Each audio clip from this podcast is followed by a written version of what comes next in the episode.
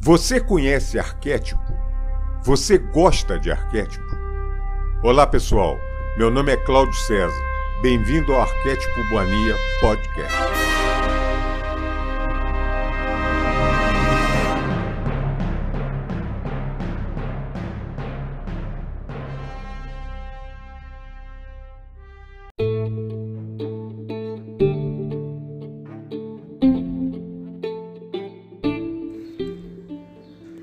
Caminho Infinito, de Joel Goldsmith, buscando a iluminação espiritual. No primeiro áudio, o prefácio do autor e o capítulo 1. Prefácio do autor. Há um caminho pelo qual podemos nos libertar do pecado, da doença, da pobreza e das consequências das guerras e das crises econômicas. Este caminho consiste na mudança da nossa visão materialística da existência pela compreensão e consciência da espiritualidade da vida.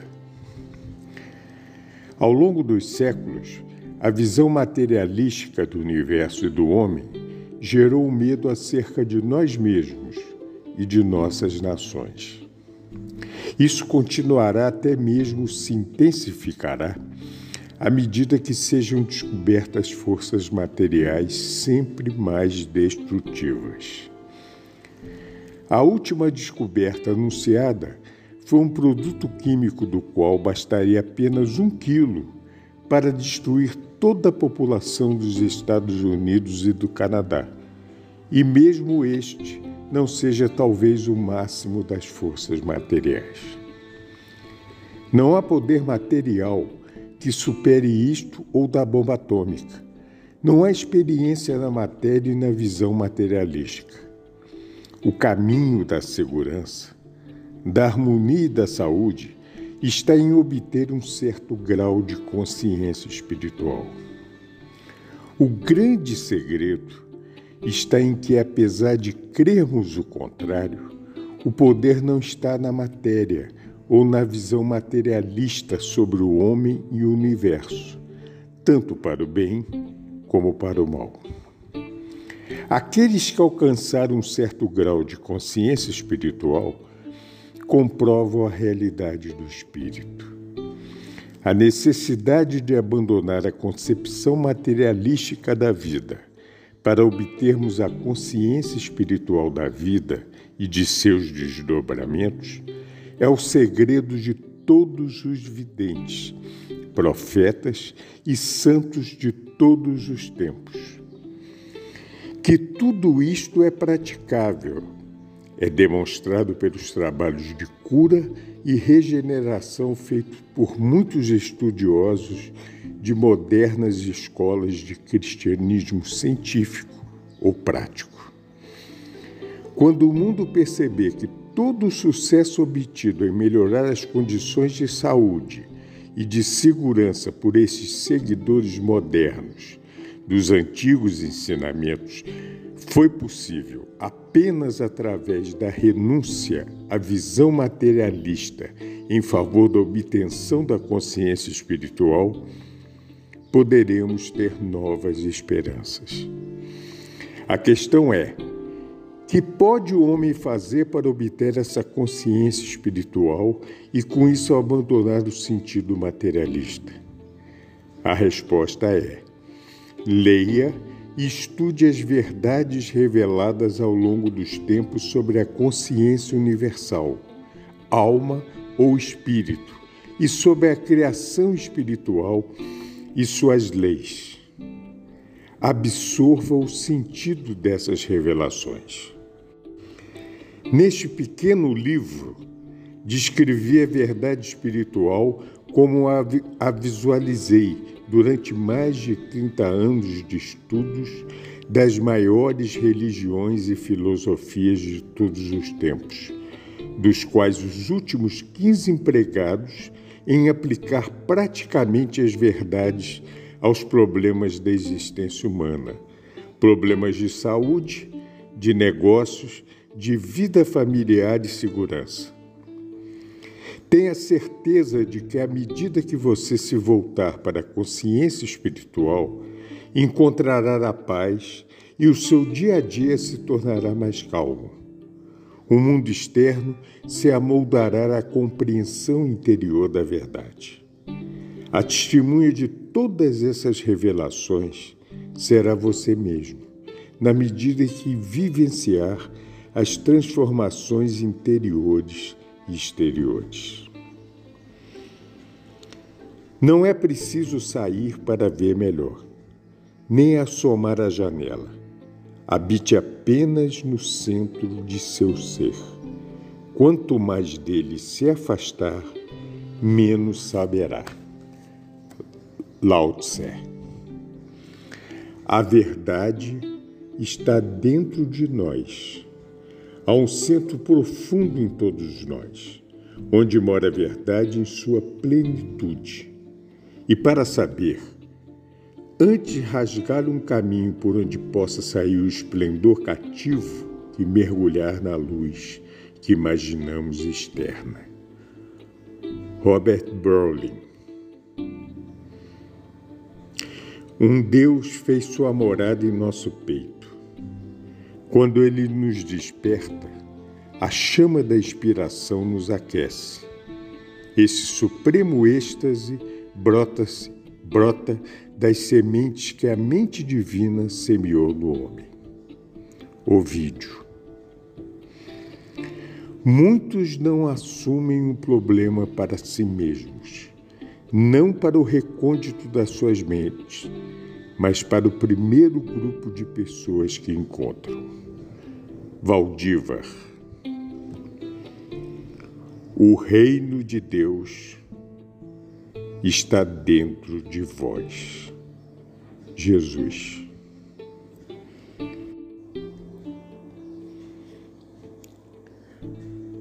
Capítulo 1 assumindo a imortalidade.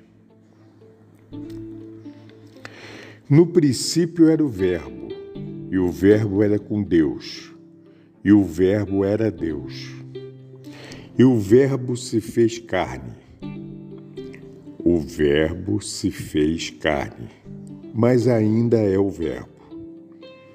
Não mudou sua natureza, sua qualidade ou substância por ter se feito carne. A causa tornou-se visível como efeito, mas a essência ou substância continua sendo o Verbo, o Espírito ou consciência. Por este prisma, podemos compreender que não há um universo espiritual e um universo material, mas que o que se nos apresenta como nosso mundo é o Verbo feito carne o espírito tornado visível, ou a consciência que se expressa como ideia. Todo erro que se consumou durante os séculos baseia-se na teoria ou crença em dois mundos, um sendo o reino celeste ou vida espiritual, e o outro o mundo material ou existência mortal, separados um do outro. Apesar dessa crença em dois mundos, o homem sempre tentou levar harmonia às mazelas da existência humana, tentando, por meio da oração, fazer contato com tal outro mundo, ou reino espiritual, para que o espírito, ou Deus, atue na chamada existência material. Comecemos por entender que o nosso mundo não é um mundo errôneo mas trata-se do reino da realidade, do qual mantemos um falso conceito.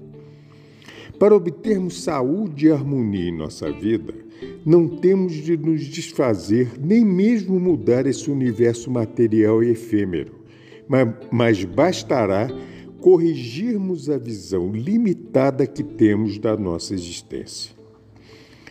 O pesquisador da verdade começa sua busca com um problema, talvez com vários deles. Os primeiros anos de sua busca são empregados na superação da desarmonia e na cura das doenças pela oração a um poder mais alto ou pela aplicação das leis espirituais ou da verdade às condições humanas. Chega, porém, o dia em que percebe que a aplicação da verdade aos problemas humanos já não funciona mais, ou pelo menos não funcionava no início, e que já não traz a mesma inspiração e satisfação aos seus estudos. Por fim, receberá, eventualmente, a grande revelação os mortais podem assumir a imortalidade apenas na medida em que anulem a mortalidade. Eles não podem acrescentar a harmonia de espiritualidade mortal às condições humanas. Deus não criou nem rege as coisas humanas. O homem natural não compreende as coisas do Espírito de Deus pois que lhes pareçam loucura, nem pode entendê-las, porque só se podem discernir espiritualmente. Estaremos nós buscando as coisas do Espírito de Deus com algum propósito humano? Ou de fato estamos nos esforçando para nos livrar do que é mortal, para podermos contemplar a harmonia do reino espiritual? Enquanto lutamos e combatemos os pretensos poderes desse mundo, combatendo a doença, o pecado e a carência, o sentido espiritual, por sua vez, revela-nos que o meu reino não é desse mundo. Somente quando soubermos transcender o desejo de melhorar nossa vida humana é que compreenderemos o sentido dessa mensagem vital. Quando deixamos os, os limites do aperfeiçoamento humano, temos o primeiro vislumbre do significado das palavras: Eu venci o mundo. Não teremos vencido o mundo enquanto, enquanto mais buscarmos seus prazeres e menos desejarmos suas dores. E se não separarmos a postura de luta contra as coisas do mundo, não entraremos no reino das coisas do céu. Porque todo mundo que é nascido de Deus vence o mundo. A, consci a consciência espiritual vence o mundo, tanto os prazeres como as dores do mundo. Não podemos conseguir a evangelização da humanidade pelo poder mental ou pela, ou pela força física, mas apenas pela visão espiritual da vida, que pode ser cultivado por todos que devotam seus pensamentos às coisas do espírito. Porque tudo que está no mundo, os prazeres da carne, os prazeres dos olhos, o orgulho, não vem do Pai, vem do mundo. Observemos, por um pouco de tempo, nossos pensamentos, nossas ambições e interesses e vejamos se a nossa mente está voltada para a nossa saúde, para os prazeres dos sentidos ou, ou para os ganhos mundanos. Se constatarmos tais pensamentos mundanos, aprendamos a afastá-los, pois já não estamos no caminho do aperfeiçoamento das coisas humanas, mas a caminho do reino espiritual. Não tenhas amor ao mundo, nem ao que é do mundo. Pois no homem que ama o mundo não está o amor do Pai. Significaria isso que devemos nos tornar ascetas? Deveríamos desejar uma vida diferente do que é normal, alegre, de sucesso? Não nos enganemos. Somente aqueles que aprenderam a manter a sua atenção nas coisas do espírito saborearam a completa alegria do lar, do companheirismo e dos empreendimentos de sucesso. Somente aqueles que, em certo grau, se centraram em Deus, encontraram segurança, proteção e paz em um mundo combalido pela guerra. O pensamento espiritual não nos afasta do nosso meio normal, não nos priva do amor e do companheirismo tão necessários para uma vida plena.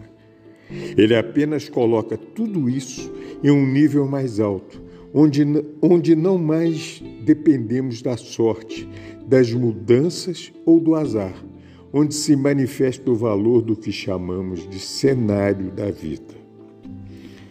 Não nos esforceis pelo alimento que perece, mas pelo alimento que dura pela vida eterna.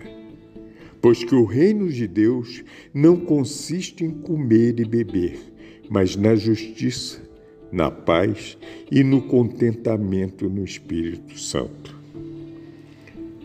Quando nos defrontamos com o problema humano, em vez de nos esforçarmos para melhorar as humanas condições, afastemos essa imagem e concentremos-nos na presença do Espírito Divino em nós. Esse Espírito dissolve as aparências humanas e revela a harmonia espiritual, ainda que essa harmonia se nos apresente como uma melhora de saúde ou de riqueza. Quando Jesus alimentou as multidões, o que apareceu como pão e peixe foi a sua consciência espiritual de abundância. Quando curou os doentes, foi o seu sentimento da presença divina que se manifestou como saúde, força e harmonia. Tudo isso pode ser resumido nas palavras de Paulo. Voltai vosso olhar para as coisas do alto, não para as coisas da terra. Vivemos em um universo espiritual, mas a finitude de nossos sentidos desenhou para nós uma imagem de limitações. Enquanto tivermos nossos pensamentos voltados para o cenário à nossa frente, esse mundo, estaremos nos esforçando para melhorá-lo ou mudá-lo. Mas assim que elevarmos nosso olhar e não mais nos preocuparmos com o que comer, beber ou vestir, começaremos a perceber a realidade espiritual. E, embora nos pareça apenas uma crença mais perfeita, é de fato a manifestação mais intensa da realidade. Essa manifestação traz consigo uma alegria inimaginável aqui e agora, uma satisfação com a qual nem sonhamos e o amor de todos com quem fazemos contato, mesmo daqueles que desconhecem a fonte da nossa vida que descobrimos. Deixe-vos a paz, a minha paz vos dou. Não como o mundo a dá. Não recebemos o Espírito do mundo, mas o Espírito que vem de Deus.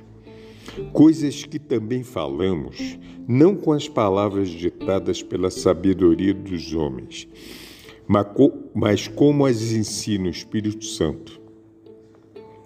O homem natural não compreende as coisas do Espírito, que lhe parecem loucura, nem pode compreendê-las porque elas as se discernem espiritualmente. Quantas vezes nos enganamos nesse ponto? Com quanta frequência tentamos compreender a verdade espiritual com nosso intelecto humano? Isso leva à indigestão mental, pois que tentamos digerir alimento espiritual com nossa mente erudita. Isso não funciona. A verdade não é um processo de raciocínio e por isso só pode ser entendida espiritualmente. A verdade não está normalmente na esfera do nosso entendimento. E quando parece estar, deve ser investigada mais profundamente para verificar sua autenticidade. Temos de desconfiar de uma verdade que nos pareça fácil de compreender. Jesus caminhou sobre as águas.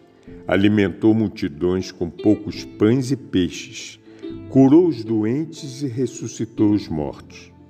Parece aceitável para o seu intelecto?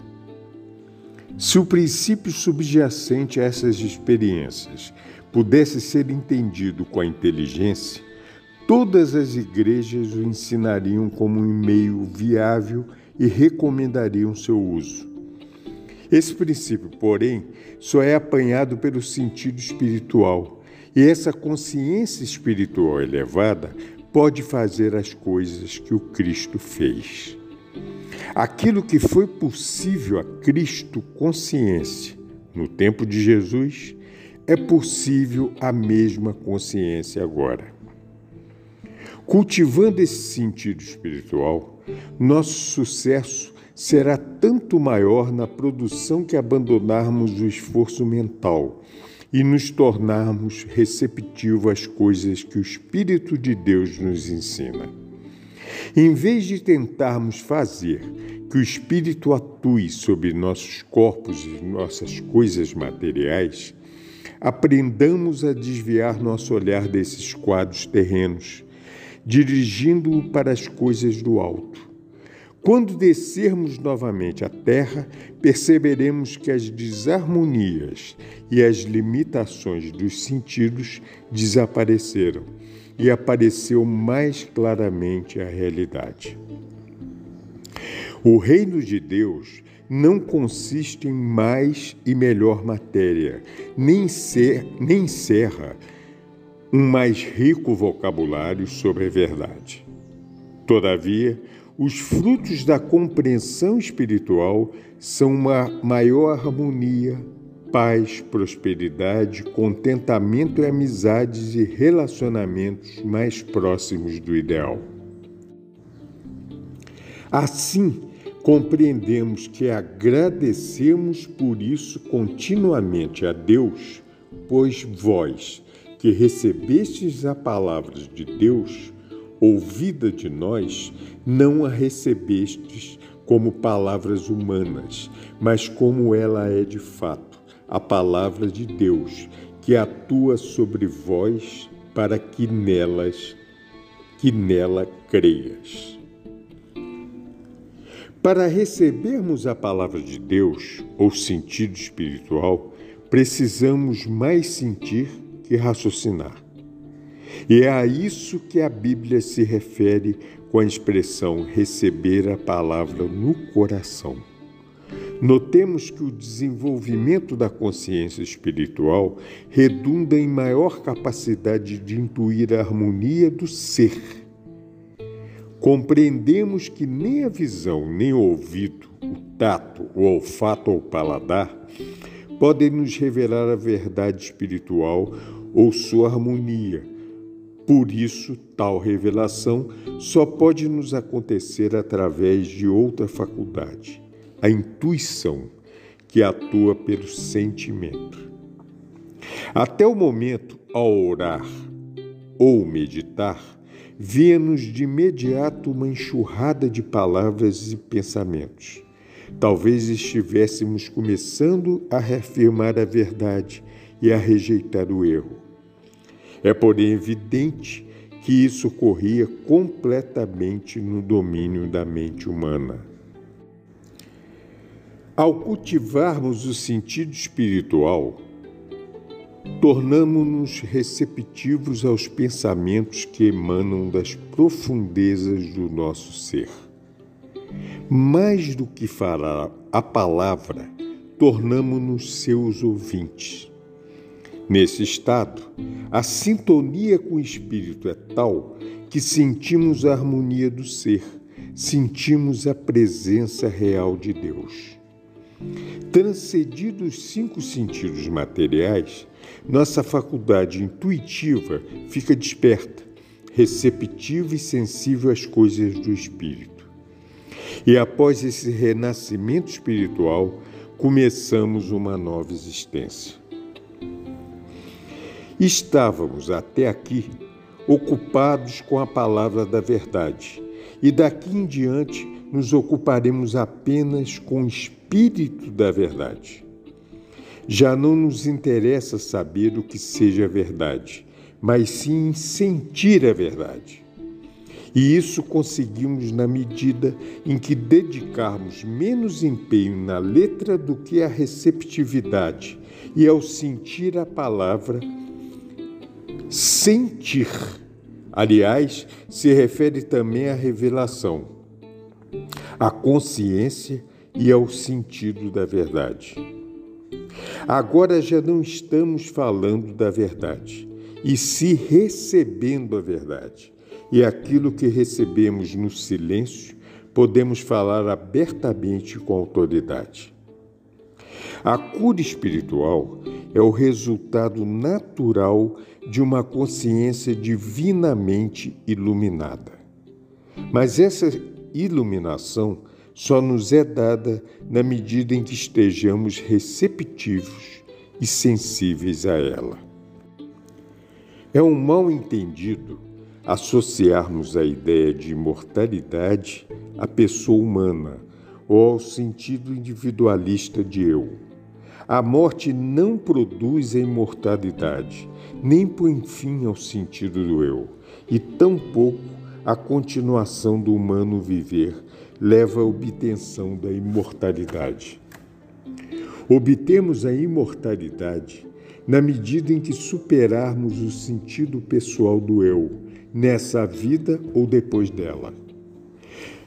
E, ao nos despojarmos do nosso ego e alcançarmos a consciência do nosso eu verdadeiro, nossa realidade ou consciência divina, chegamos à imortalidade.